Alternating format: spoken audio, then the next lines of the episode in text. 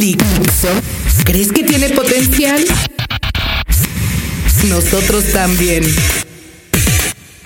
Por eso Dixo es uno de los proyectos inscritos en el concurso BBVA Open Talent. Pero necesitamos tus votos para hacerlo crecer. Ingresa a www.bbvaopentalent.com diagonal Dixo. www.bbvaopentalent.com diagonal Dixo. Un voto tuyo es, es un voto que nos acerca a mejores y más variados contenidos. Seguimos platicando con Patti Guerra, gran nadadora de aguas abiertas. Y bueno, entramos como a lo más peliagudo de la plática. Los dejo con Patti Guerra. Dixo presenta Tao con Fernanda Tapia. Ideas circulares.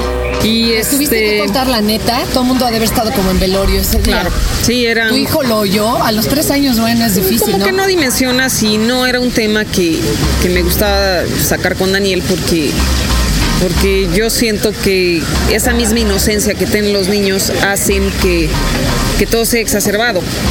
Y no era algo que iba a pasar. Mejor más chico podía no mi pasar. mamá va a nadar. Claro.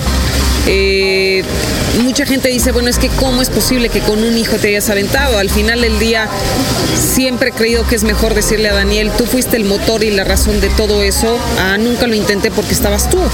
O sea, lejos de ser una motivación, estás poniendo un pero cuando tú puedes convertir toda esa energía y todo eso amor, todo ese amor que tienes dentro para un motor impresionante y llegar del otro lado y tocar la piedra, ¿no? Entonces, era un tema que lo tuve que tocar con ellos, era un tema difícil, pero dentro de ese tema difícil yo sabía que les tenía que dar los elementos para que fueran teniendo confianza. Entonces les pedí que me acompañaran los primeros nados del Nevado para que vieran que sí había de alguna manera Preparación. una genética que me ayudaba a soportar un poco más el frío, eh, que estábamos haciendo las cosas bien, que sí existía un riesgo, pero que ese riesgo al final del día habíamos hecho hasta lo imposible para minimizarlo lo más posible, ¿no? Entonces, al final del día se volvió una alerta, se volvió una enseñanza y todo el mundo confió. Creo que en el camino, si tú tienes la capacidad de callar tu diálogo interno, hay muchas señales que te indican que estás en el camino haciendo las cosas bien ¿Cómo o que mejor no te muevas. Por ejemplo, hay una que, que fue impresionante. En diciembre, ya a seis meses de cruzar, bueno, del día del cruce, teníamos que hacer un nado que era muy importante.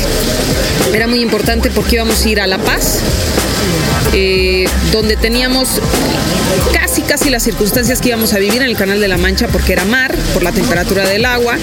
A lo mejor bravo. las corrientes no, pero sí de alguna Está manera bravo, ¿eh? teníamos, ¿no? Y era un nado de 10 horas muy, muy, muy pegado al tiempo que yo pretendía hacer en el cruce del canal. Entonces era un nado muy importante. Eh, voy con una empresa, me, me felicita, me entrega un regalo y me dice que va a ser el patrocinador del proyecto. A los cuatro días abro el periódico y veo que la empresa se va a suspensión de pagos, por ende el patrocinio no sale. Yo ya no tenía dinero para seguir el proyecto. Y hablo con Nora Toledano y le digo, se cayó el patrocinio. Y me dice, entonces, ¿qué hacemos? Y le dije, no, pues este nado es muy importante.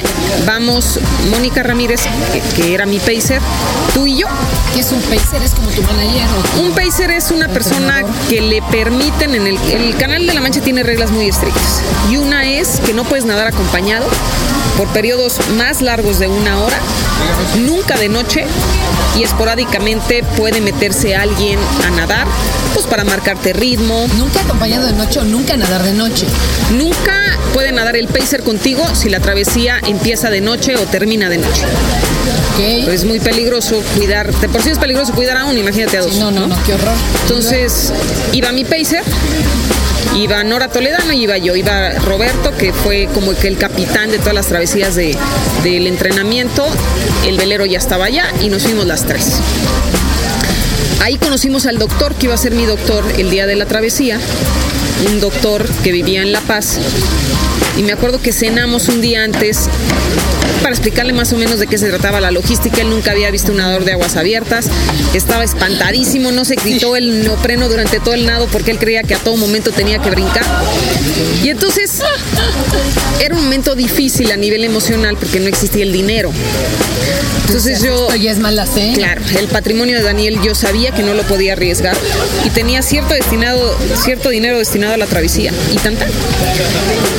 Se cae esto y yo me quedo sin dinero. Entonces dije, bueno, vamos a hacer el nado a La Paz y vamos a ver qué pasa. Entonces, ¿Cuánto faltaba para irte? seis meses para, para ya irnos a Inglaterra a hacer el cruce. Dios santo. Total, eh, siempre me he tratado de mantener muy cerca de Jesús, que es así como mi maestro. Entonces le dije, oye, este, yo quiero ¿estamos saber. hablando de Jesús Cristo? Jesús Cristo. Ah. Yo quiero saber si estamos en el momento adecuado, en el lugar adecuado, en el proyecto adecuado. Y quiero, como todo el mundo dice, bueno, es que tú pides de 911, pues sí, ¿no? Y quiero una señal muy clara de que estamos en lo que tenemos que estar Bien, claro. y quiero ver delfines. Y si yo veo delfines durante ese nado largo, es que estamos. Y si no, me queda clarísimo. Bueno, nos vamos a La Paz, preparamos el nado, salimos a nadar a las 3, 4 de la mañana. Y en eso, todo el camino me empieza a seguir un lobo marino. Un lobito, un lobito, un lobito, todo el camino. Todo el, todo, todo el nado, el lobito conmigo. Salgo, terminamos el nado muy bien, un nado súper exitoso.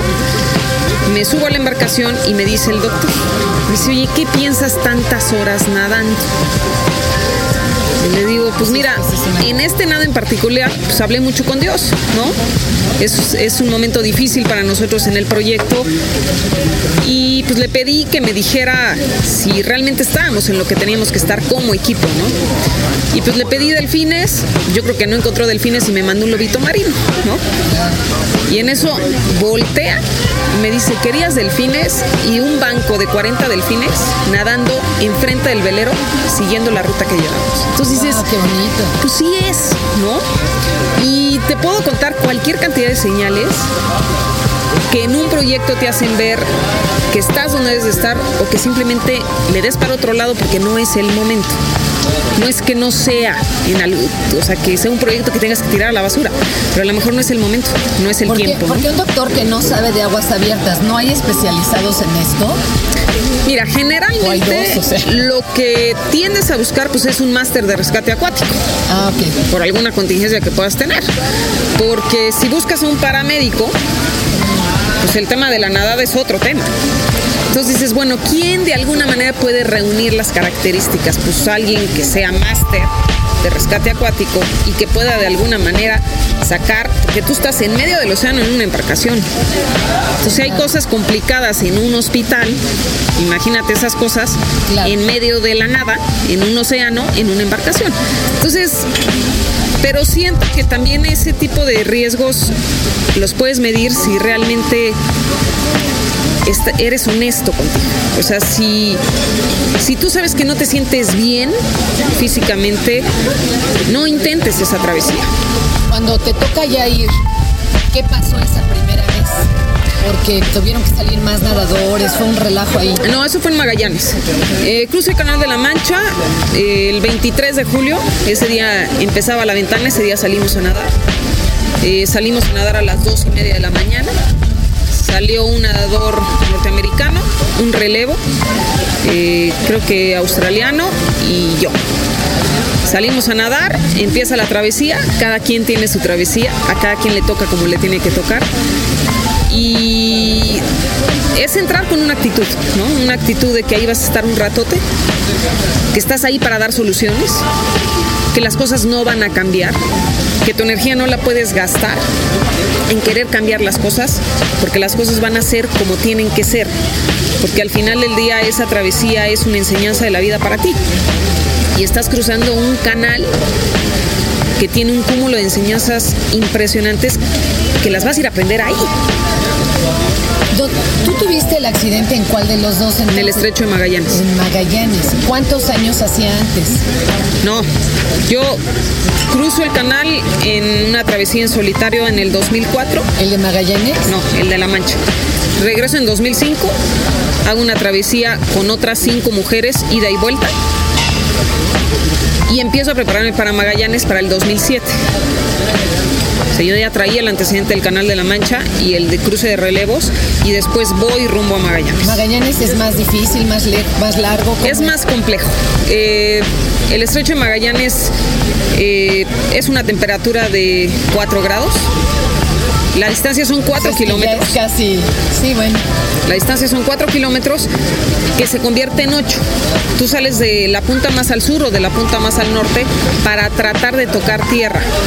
Tienes que esperar a que te cambie el estoa, que es la dirección, la dirección de la corriente, para poder en ese momento cambiar de dirección y poder tocar tierra. Porque si sigues en la misma dirección en la que saliste, pues nunca tocas tierra, te pasas.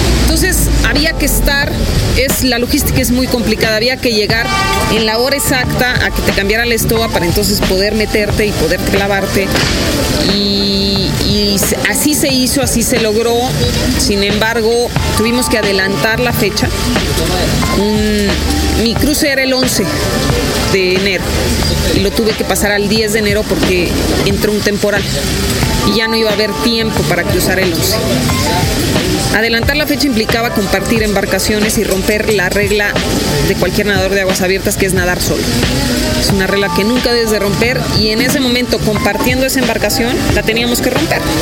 Porque yo iba a sumarme a la travesía de otro nadador y ese nadador era más rápido que yo. Entonces, en algún momento de la travesía iba a quedarme yo sola. Sin embargo, había muchas razones por las cuales salir a ¿Sola sin barco enfrente o sola? Sola sin barco al lado. Ah, ¿Por cuántos metros o cuánto? Qué miedo, no van amarrados, no van nada, no llevan nada de... Nada. Y estás en un, en un estrecho donde la velocidad de la corriente más o menos son 14 kilómetros por hora cuando tú nadas a 3, 3 y medio por hora. Estamos hablando que aquí ya, estaba tu hijo, que aquí, Aquí ya estaba Daniel. Todo. Daniel ya tenía 7 años, ya es como más consciente, ¿no? La, la gente va a decir que en esa edad, pero bueno, tú dices, ¿cuántos meses o cuántas semanas tienen que pasar para volver a poder int- intentarlo, el de Magallanes, si no hubieras compartido en ese momento? Un año. Un año, es que hay que explicar todo esto, porque si no, pues no vuelves a caer en la misma época del año, el agua está peor, Y nunca sabes. En- si Claro. en un día pasan muchas cosas, en un año pasan más. Impl- implica perder el patrocinio, fallarle al patrocinio Ya, que siempre está ahí patrocinador. encima. Implica, te voy a decir, siempre hay una razón. Siempre hay una razón y esa ra- razón se llama Daniel. Sin embargo, en este cruce había otra razón, que era la desnutrición infantil. Había una fundación, que es la Fundación de Patricia Guerra, donde por cada abrazada que yo diera en el estrecho, se le iban a dar cinco años de alimento a los niños de la Sierra de Oaxaca. Y a lo mejor para muchas personas no vale la pena arriesgar tu vida o no vale la pena. En mi caso sí. En mi caso sí valía la pena.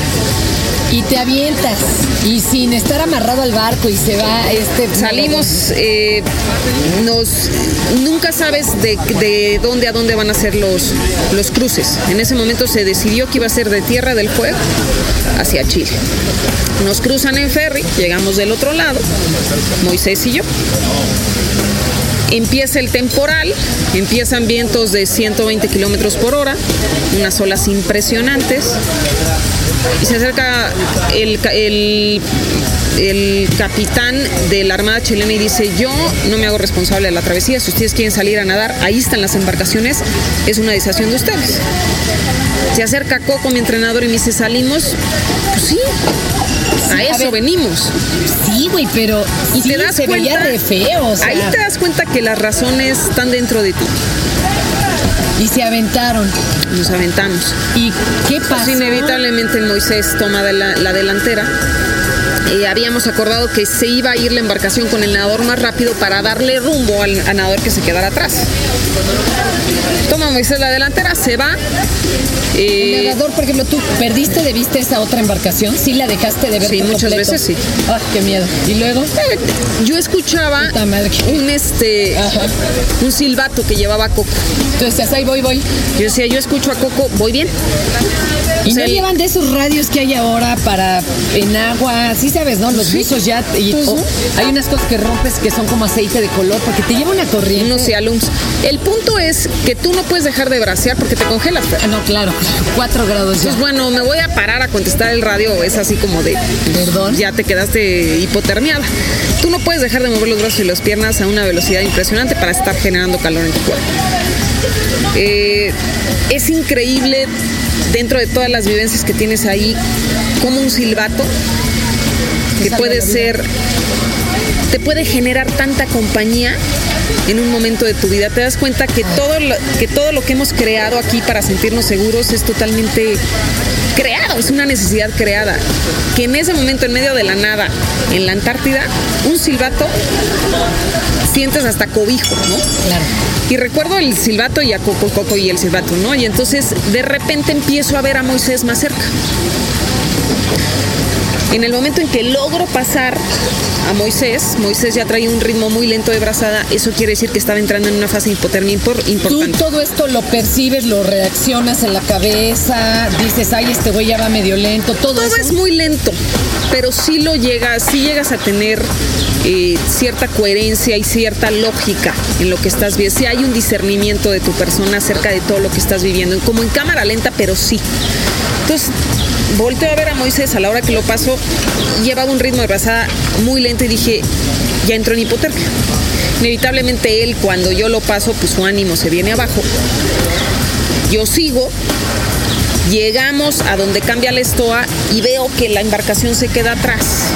Y digo, bueno, ¿qué está pasando? pues no, el chiste era pasarlo para entonces ir acompañada. ¿Qué está sucediendo? Cuando me alcanza la embarcación ya traen a Moisés arriba. Había abandonado el nado por hipotermia. Se acerca Coco con la lancha y me dice, voy a dejar a Moisés porque está entrando en un grado de hipotermia mayor, Cuando dice voy a dejar, ¿a dónde es voy a dejar? a una embarcación mayor, a Pero otro ¿cómo? barco. ¿Y te dejó ahí en la nada sola? No, no me digas Sí, eso. porque el cuate ya estaba mal. Y entonces me dice, nada lateral a la playa, estábamos a 800 metros más o O menos. sea, de tú sí veías la orilla. Sí, ya la veía. Nada lateral a la playa y cuando te cambia la estoa te clavas. Y en ese momento se va la embarcación, empiezo a nadar lateral a la playa. Y en ese momento sufro un giro que me saca del agua. A ver, aquí esto es como extraño. Exactamente qué sentiste, un golpe, un como si tuvieras como surfista en una ola. Mira, tú vas en un grado de congelamiento extremo. Entonces, todo lo que pasa en tu exterior lo sientes como ajeno. Es como cuando tienes una mano dormida y te das un golpe que no lo sientes y al día siguiente aparece un moretón. Sí, del. Y entonces te acuerdas que, ah, sí, en algún momento me golpeé, pero realmente no sientes. Yo sentí que algo me impulsó Sí sentiste que algo te Sí, impulsó. en lo que, en, o sea, en, la, en, en los muslos, giro hacia el frente, afuera del agua, y caigo. Guau. En ese momento, el único pensamiento que llega es, ¿a qué me pasó? ¿Te dolía el cuerpo era No. tal el frío que no sentías No sentía ni nada de dolor. Y en eso algo me gira, ya en el agua, otra vez, ya dentro del agua. ¿Qué sentiste ahí? Miedo. Miedo, Miedo. miedo. No tenías ni idea de qué podía de que, estar que podía estar pasando nada. Total, cuando para todo eso, yo trato como de, de empezar a moverme. Podía mover mis piernas si estaba en, la- en una posición totalmente vertical. Lo que no podía era ponerme en una posición horizontal y ponerme a nadar. Eso no lo podía hacer a voluntad. vertical moviendo las piernas. Flotando para que llegara la embarcación. ¿Por qué no podías ponerte eh, horizontal? Porque me rompí dos vértebras de la columna. O sea, pero tú sentías que no te podías agachar o qué sentías? No, yo, yo, no, yo sentía que no podía levantar la cadera para ponerme a nadar. Wow. Entonces me quedo tratando de entender, Porque estoy flotando, diciendo, en ese momento ibas hiperconcentrado, te sacan de concentración, estás congelada, no sabes qué pasa, y en eso se acerca la embarcación como, en, como a los, yo creo que los cinco minutos, y me dice, Coco, ¿qué pasó? Le dije, no sé. No sé qué pasó. Me dijo, haz una sentadilla y le digo, no puedo. Y en ese momento me sacan. Me sacan de la travesía, me llevan al barco a donde habían llevado a Moisés. Me salgo me baño con agua caliente, ¿Tú de pie? de pie. Es, el cuerpo congelado es impresionante. Llego en la noche al, a la casa donde nos estábamos quedando y le digo a Coco, mi entrenador, vamos a intentarlo mañana otra vez. Yo en ese momento no tenía dolor, estaba completamente congelada. Me dice Coco, vamos a esperar a que se te pase el congelamiento y mañana hablamos. Háblale al capitán porque quiero mañana volverlo a intentar. Sí, sí le voy a hablar. Al día siguiente a las 4 de la mañana me podía mover. Le hablo a Coco y le digo, Coco, llévame a un hospital porque no me puedo mover. O sea, estabas acostada y ya no te podías Y ya no incorporar. podía. Sí me podía incorporar, pero todos mis movimientos no, o sea, no tenían la voluntad que yo quería. La lógica era Sí. estaban como... Entonces, vamos al hospital. No había una máquina de resonancia magnética. No, claro, estás en la nada. en medio ¿Estaban de en la Punta nada. Arenas Sí. o dónde estaban? Sí. Y entonces empiezan a sacar radiografías de mi cuerpo y me dicen, tienes fisura en pelvis y cadera y tienes dos vértebras de la, de la columna rotas. En ese momento, bueno, la peor noticia de mi vida, ¿no? Lloraba y lloraba y lloraba y lloraba de frustración, de, pues, de coraje, de decir, bueno, me entrené impecablemente para este proyecto y algo ajeno a mí me impide llegar. Y ni siquiera lo puedo volver a intentar. Pero ¿y no te daba miedo todo lo que esto representaba? ¿Podías no haber, digo, ya ves En que ese momento no lo veía. Es que depende de dónde está la, col- la columna, la bronca, podías no haber vuelto a caminar. Claro. Me quedo dos semanas, una semana y media todavía en Chile, este, tomando calmantes, todo para poder venir a México. Yo quería operarme en México si es que me tenía que operar. Llego a México, hablo con mi doctor, en ese entonces Fortunato Reyes, que en paz descanse. Fortunato ya me estaba esperando. Llego al hospital y le digo, oye Fortunato, yo creo que en, que en la, en la Patagonia no existe la palabra fisura y a todo le llaman fractura.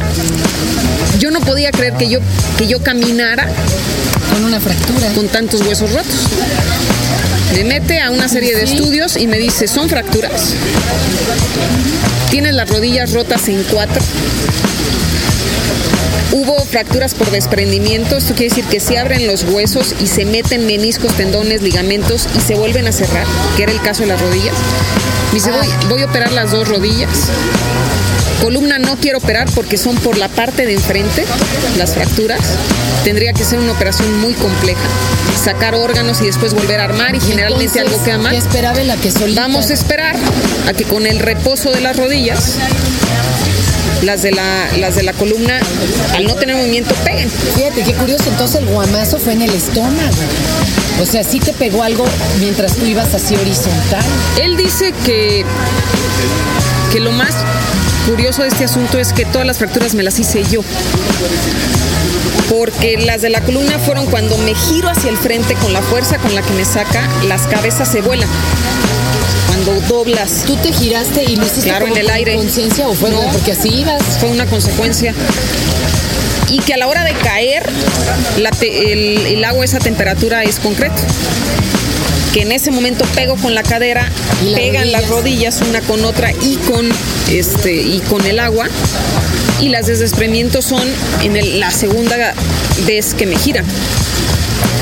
Entonces, ahí es donde realmente yo dimensiono lo que es el accidente.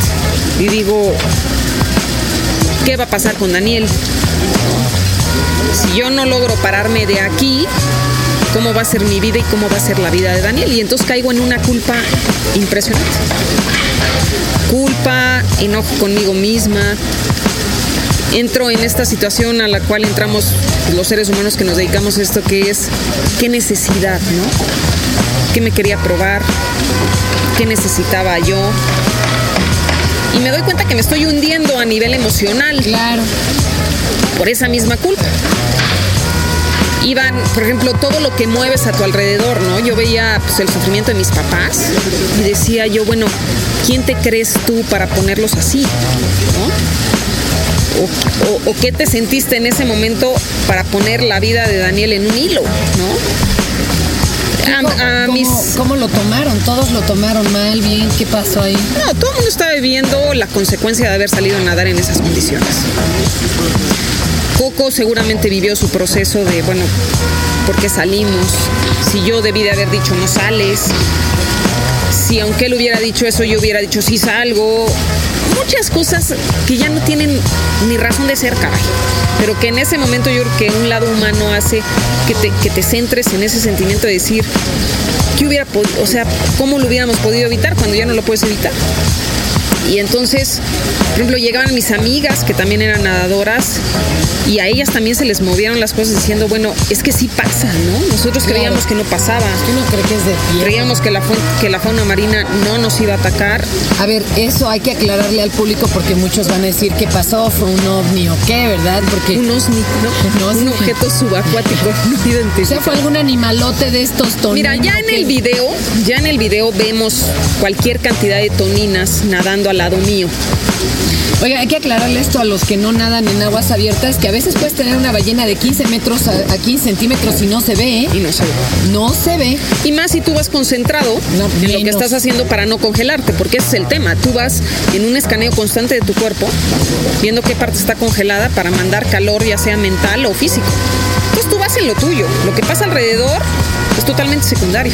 Sí. Entonces, todo parece ser que fue un aletazo. Digo, al día nunca vamos a saber qué pasó. Eso es lo no más. estaba la pinche embarcación allá a 10 metros. Claro, y eso es lo, dentro de todo lo que yo viví, es lo más difícil. Porque tú necesitas una justificación. Tú como ser humano dices, yo necesito saber qué pasó.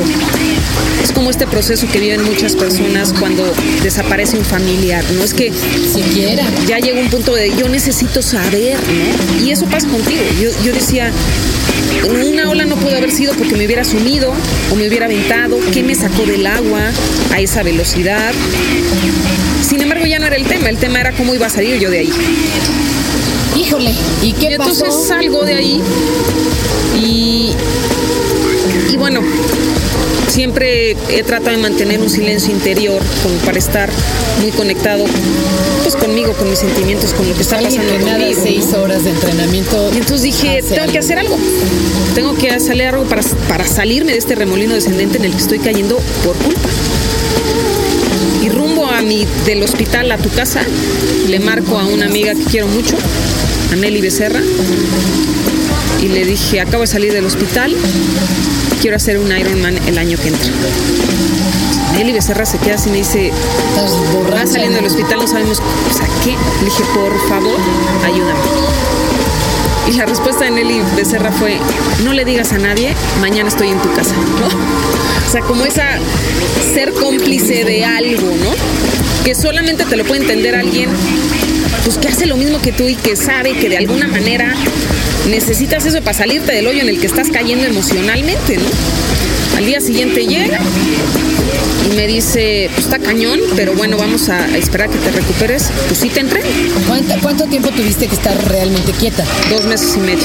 Quieta. Y luego te mandaron a, a rehabilitación, No, seguramente. luego, eh, tenía mucha curiosidad para saber qué había pasado conmigo, ¿no? Entonces yo, pues de repente sí movía en mi cama las piernas, diciendo, pues sí las Ahí muevo. siguen, ahí siguen. si las muevo, si reacciona, ahí voy, ¿no? Este, hablé con, con mi doctor, le dije, oye, ¿puedo empezar a hacer algo? Y me dijo, ¿cómo te sientes? Pues bien. Y me dijo, mira, lo de las rodillas no me preocupa porque yo sé lo que operé. Nada más, no hagas fuerza Abdominal. sí, por la columna, mueve las piernas como pues. Entonces me ponía a hacer de alguna manera abdominales, subir, bajar piernas y decir, yo sí voy a volver a caminar. Entonces ese no era el tema. El tema era, ¿cómo le voy a hacer para hacer un Ironman? ¿no? O sea, ¿cómo le hago para prepararme en un año para eso? Y que no se den cuenta, porque Y al final del día te puedo decir que yo creo que puse enfrente de mí, porque pude haber puesto un triatlón olímpico, ¿no? Y decir, bueno, ya con un triatloncito lo hago. Yo creo que puse un proyecto tan ambicioso precisamente para dejar de pensar en toda esa culpa y ese remordimiento que yo tenía y tenerme que enfocar en lo que iba yo a hacer y poner mi mente allá. Es como emborracharse de ejercicio para olvidar. Claro, ¿no? Verdaderamente evadirme poniendo un proyecto de esa naturaleza enfrente y saber que si no me ponía a entrenar después de salir de ese reposo, pues no lo iba a hacer porque el tiempo me iba a ganar. Total, a los dos meses y medio dije, mañana voy a ir a correr al bosque. Yo creí que la vida iba a seguir como siempre. Claro. Llegué al bosque de Tlalpan y dije, voy a correr. Pues no sabía correr. Yo decía, no sabía cómo moverme. Entonces me acuerdo que fue un golpe impresionante porque yo corría campo traviesa antes de nadar aguas abiertas en la fase de triatlones. Yo decía, esto era algo mecánico que yo hacía. ¿Cómo, cómo no lo sé hacer? Y es que cuando operan todos los meniscos, ligamentos y todo, pues hay una rigidez impresionante que no te permite doblar las rodillas. Y si no doblas las rodillas, pues nomás no corres. Entonces me acuerdo que me sentaba en la bardita del bosque a ver cómo le hacía la gente para correr. Pero aunado a esto, pues mucha gente en el bosque me conocía. Y entonces cuando me veían que ni siquiera podía caminar o correr, era decir, entonces me- muchos me decían, no, ya no le muevas, muchos me, echaban porras, muchos decían, muchos ya no decían nada y nada más con la cara de, "Ta- qué tristeza, qué lástima. Entonces yo decía, "Híjole, qué duro es vivir todo esto. Total, un día llego y me dice, Nelly, te tienes que ir a una rehabilitación antes de empezar siquiera a caminar. Y entonces empecé con una rehabilitación. O sea, yo ya quería correr cuando ni siquiera caminaba. Regrésate, aprender a otra vez a caminar para después empezar a correr. La rehabilitación esas que se ven en películas así de burbujas, esta agüita caliente, Sí, muévale, sí, sí, camina sin nada que ver con un alto rendimiento. No, no, claro O sea, que no. regrésate a, a empezar. ¿Cuánto fue de eso? Eso fue como tres meses. Oh, bueno. Yo recuerdo que le hablaba yo a Fortunato y le decía, oye, ¿puedo correr? Y me decía, es dolorosísimo. Pero yo no operé huesos. Yo operé tendones y estirar un tendón después de haberlo cosí, este, amarrado es dolorosísimo. Si aguanta, síguele. Y eso era lo que me hacía ¿Y seguir. dolía? Muchísimo. Muchísimo. ¿Hacías qué estiramientos? ¿Qué hacías tú para poder ah, a- estiramientos, pues el simple hecho de, de doblar las rodillas, ¿no? Empezar a doblar tus rodillas. Todavía el día de ayer hablaba con una amiga que me acompañó durante todo ese proceso y le platicaba a otra que para ellas también fue muy difícil porque me veían en ese sufrimiento y lo que la tendencia es bueno párale pero si le digo que se pare pues entonces yo sé cómo es ella y entonces es peor. Entonces qué le digo a alguien que quiere llegar a donde quiere llegar cómo la voy a frenar no si, si veo que verdaderamente está haciendo una lucha diaria. Total en noviembre de ese año es el campeonato mundial de triatlón en Cancún, Quintana Roo. Y dije, yo quiero estar ahí. Yo quiero estar ahí. ¿Y cuántos meses te quedaban? Era la primera vez que yo volví a nadar en mar después del accidente. Entonces para mí era un tema el mar. O sea, meterme a nadar al mar ya era así como ¿Te daba vez. Sí, claro. Muchísimo. Total, entro y los cinco primeros lugares calificaban al campeonato mundial de triatlón. Este era un selectivo. Y dije, yo voy a calificar. Yo voy a calificar y voy a calificar aquí en Cancún. Pues acaba el triatlón y califico para el mundial. Entonces todo el mundo decía, bueno, vas a ir. Y yo les decía, no. Nomás era para probar. O sea, eran como metas, ¿me explico? Como metas intermedias rumbo al Ironman. Y en mayo del 2008 es cuando hago el Ironman. Y el hecho de estar en Brasil para mí ya era ganar, ¿me explico? Ya era decir, puta, ¿no? Vengo de todo este proceso y hoy estoy aquí. Y me doy cuenta que al final del día lo que tenemos que hacer es ponernos proyectos de vida. Y cuando tú te pones un proyecto de vida, independientemente del antecedente que tengas, es totalmente alcanzable. Y no existe un límite. Dicen que las personas, hicieron un estudio de las personas más ancianas vivas en el mundo y la mayoría tenían un proyecto de. Los que ya no tenían nada que hacer, olvídalo, no, no, no, no, tenían a qué vivir. Oye, y ahora viene este cruce en relevos del Atlántico, que es una salvajada. Ahí, ¿qué se requiere? ¿Más preparación física, mental, sociológica? Mira, ahí ahorita lo que, lo que estamos haciendo son nados con causa, ¿no? Con una organización que se llama Mujeres Activas, que me encanta, que simplemente se trata de activar a la mujer mexicana a hacer una hora de ejercicio diario.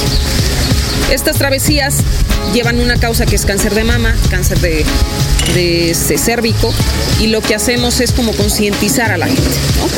que a lo largo de las travesías se pongan estaciones móviles y la gente se cheque y hagamos una cultura preventiva acerca de la medicina en vez de curativa. Cuando logremos eso como sociedad, económicamente nos va a ir muchísimo mejor. Y a nivel emocional y como sociedad vamos a resolver cualquier cantidad de cosas que no tenemos resueltas. Y el proyecto grande es el proyecto del Atlántico. Es un proyecto que lleva muchos años de logística, ¿no? Tanto es cómo resuelves las horas de nado, sino cómo resuelves la convivencia de ocho nadadoras más todo el staff en una embarcación 107 días, que más o menos es lo que dura una travesía saliendo de España llegando a Xcaret. 107 días conviviendo con las mismas personas. Generalmente sub- subes a ocho mujeres líderes. ¿Ves? Peor que el Big Brother. Claro. Es un Big Brother acuático en alta mar. Entonces, es, es un proyecto que exige mucha conciencia, que exige mucho trabajo en equipo, que exige ¿Y mucho... son puras mexicanas? Sí. Y dicen que no se nos da el trabajo en equipo, ¿no? Sí, es difícil, es difícil porque, porque al final del día te mueven muchas situaciones ajenas o externas que influyen en tu comportamiento diario. ¿Qué dice tu hijo, eh? Bueno, Daniel, Daniel no está como muy a favor del proyecto del Atlántico, porque lógicamente tú no puedes subir a toda tu familia para que te acompañe. Esta es una chamba. Y es un proyecto ambicioso donde queremos que sea el éxito del proyecto. Y el éxito del proyecto es llegar del otro lado. ¿Y les pagan algo por invertir, digo, 107 días de su vida, que van a dejar trabajo, que van a dejar todo? Pues mira, se están buscando los patrocinios y la idea es que sí, Sí, pues es que está pero rudo. no necesariamente, por ejemplo, todas las travesías que yo he realizado, no hay una gratificación económica, porque al final del día es un proyecto personal y la gratificación está en ti. Si no hubiera sido golfista o tenista, ¿o qué? Si no, yo, o, o futbolista, ¿no? Oye, Pati, te van a dar un premio en, el- en la cámara, ¿no? ¿Qué, va a pasar ahí? ¿A qué te están reconociendo? Apenas, apenas es el punto de acuerdo. Que es eso. El jueves es el punto de acuerdo para ver si se da el premio o no. Esto es así como muy este. Muy. pues muy en confianza, ¿no? No, no, no, como que no se debe de decir. Bueno, es que esto se va a tardar en publicar. Nomás me dices, sí, se dio el acuerdo. Sí se dio, no se dio. Y es un... La travesía de Mar de Cortés, realizamos una travesía en Mar de Cortés para la conciencia del cáncer de mama, para entrar a esta, a esta cultura preventiva en vez de curativa. El único cáncer que es 100% preventivo es el cáncer de mama. Es un cáncer donde si logramos como mujeres tener esa cultura de prevención, nos vamos a evitar llegar al punto de una. Mastografía, quimios, este, radiaciones y una serie de cosas. Entonces, hicimos esa travesía donde nada más en el lapso de la travesía, que fueron 11 horas 12 minutos, se lograron detectar 14 casos salvables. Y entonces nos dan un premio, por ejemplo, el premio de Televisa Deportes a la filantropía. Lo ganamos por esa travesía y hay un premio que están proponiendo en el Senado, que el punto de acuerdo es el jueves, para que se reconozca de alguna, men- de, de alguna manera a través del deporte la lucha en contra del cáncer. Qué chido. Mira, yo creo que, que lo más importante de esta situación es todos los premios son alicientes para seguir haciendo cosas, motivaciones para seguir nadando, para seguir buscando de alguna manera hacer conciencia a través del deporte. Pero lo que no puedes perder de vista es la causa. O sea, la causa está y está latente. Y mueren cualquier cantidad de mujeres por cáncer por una falta de información. Te puedo comentar, mi mismo hermano, ¿no? una persona con carrera, con una licenciatura, con una maestría, y el día de ayer precisamente me decía, yo no sabía que estaba tan cañón, ¿no? En sus palabras. Yo no sabía. Entonces es una falta de información que tenemos como sociedad de todo eso.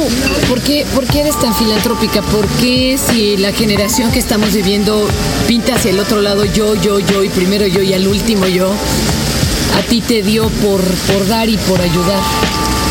Pues mira, yo creo que, que es realmente lo que te viene a mover y lo que te toca trabajar en esta vida.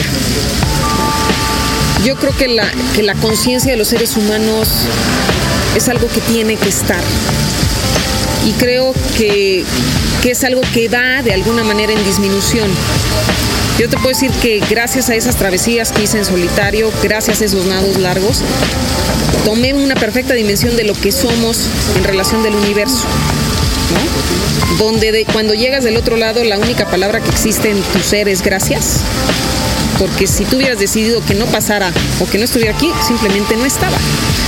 El hecho de haber tenido la oportunidad, porque hoy lo veo como una oportunidad de vivir la fuerza de la naturaleza y poder platicarlo, es eso.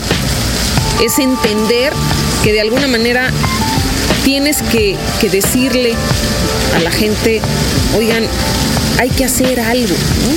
Hay causas vulnerables, hay cosas... Si tú me preguntas qué es lo que te mueve, ver a un niño que no tiene o que come una tortilla al día.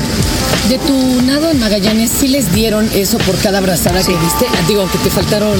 No, el 800 acuerdo metros. era que se acabara o no la travesía, la ayuda se daba. Sí. Oye, ¿y vas a intentar otro nado sola, onda Magallanes de nuevo o algo en algún momento de tu vida? No sé, Fer, a lo mejor sí. Yo creo que Pasando el Atlántico. Yo creo que ya que Daniel esté más grande. ¿Por qué? Porque Daniel también vivió su proceso con ese accidente. Te puedo decir que a los seis meses yo estaba muy preocupada por cómo había vivido Daniel todo eso. Y Daniel me dijo, no, yo me la pasé comiendo galletas con un señor en toda la travesía. Y yo estaba tranquila. Pero a los seis meses Daniel entró en una etapa de no quiero ir a la escuela. No quiero ir a la escuela. Y llevarlo a la escuela era entrar como gato en reversa. ¿Tenía miedo de dejarte sola? Ese era el tema. Yo empecé a pensar en 20 mil cosas que, que te- que piensas como mamá. Alguien lo está molestando. Este, bueno. ¿Algún maestro? Sí, Imagínate. Sí, sí, sí, sí, sí. Todos esos. Y lo llevé con una psicóloga que había sido la psicóloga de, de Daniel durante mi proceso de divorcio. O sea, yo quería llegar con alguien que ya supiera la historia y no empezar. Pues es que cuando Daniel tenía un año, yo dale para atrás. ¿no? Entonces, a lo que a la conclusión que se llegó es que muchos niños viven eso y muchos niños no lo viven. Toman dimensión a los ocho años de que ellos son personas independientes y de que tú los dejas cierto tiempo porque ya dimensionan lo que son las horas. Antes es de no sé cuánto Se hora, desapareció sí. y ahorita regresa. Y entonces es decir, bueno, ok, yo me quedo aquí seis o siete horas. Mi mamá no sé qué hace o se va a entrenar pues puede o no regresar. Pues yo no quiero, yo no quiero que algo le pase y ya no regrese por mí. Y fue un proceso, te puedo decir que infinitamente más difícil que el que viví con Magallanes. ¿Cuál canal de la Mancha ni qué canal de la Mancha? El, el ver sufrir a tu chavito es algo que va muy por encima de todo y que, que- que te sientes totalmente impotente y vulnerable ante ese hecho. Entonces, era el tema de Daniel, ¿no? ¿El papá del niño lo ve? Sí, muchísimo.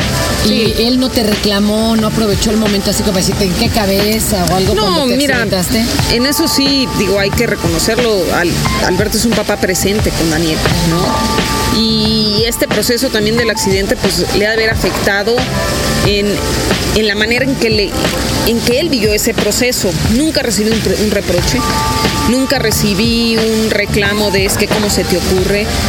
Sino al contrario, yo me acuerdo que cuando yo estaba en el hospital, él llevaba a Daniel y Daniel me veía y se sentaba conmigo a ver películas yo estaba en una fase, te digo, ¿no? De, triste, de frustración, de sentimientos encontrados, este, contenta porque la causa se había dado y porque la desnutrición infantil de alguna manera había como tomado fuerza de, de hacer conciencia. Yo me acuerdo que, que antes pensábamos en África o, No, ya está aquí. y pero- bueno, o sea, llégale, dale tres, sí, dale tres horas con tu coche y te lo encuentras, ¿no? Entonces, híjole, fue difícil, fue difícil, pero... Y me di cuenta que, que cada quien vivió el proceso que tenía que vivir como lo tenía que vivir y que al final del día todos crecimos. Mi abuelita decía que los seres humanos aprendemos o de oída o de atrancazo y como yo nunca oía, pues inevitablemente iba a ser de trancazo y creo que era cierto, ¿no? Entonces, es algo que me marcó y que yo creo que por eso hoy tomas de alguna manera darle ese giro a lo que es el deporte, la recaudación de fondos y en decirte a ti, oye, sí está pasando y está pasando aquí y tenemos que hacer algo, ¿no?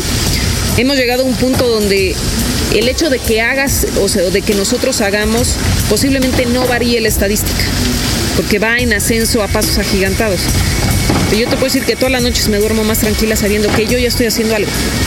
Y que de alguna manera a lo mejor hoy te lo dije a ti y tú vas a tomar tantita conciencia y tú se lo vas a decir a otro y vamos a empezar a crecer un poquito a nivel conciencia como sociedad. Qué chido. Pati, pues gracias por este tiempo. Va a quedar bien bonito. Imagínense qué locura. No se podía mover y esta dijo, voy a ser el Iron Woman el año que entra. No, si todo es cosa de imaginación y mucha disciplina, señores. De veras que es admirable Patti Guerra. Y estoy preparando un libro precisamente con la vida de mujeres así impactantes. Algunas de ellas se las hemos compartido. Y bueno, pronto les haremos saber a dónde lo podrán conseguir y quién lo va a editar y todo por el estilo. Mientras tanto, señores, cuando la perra es brava, hasta los de la casa muerde. Tao, con Fernanda Tapia. Ideas circulares. Dixo presentó.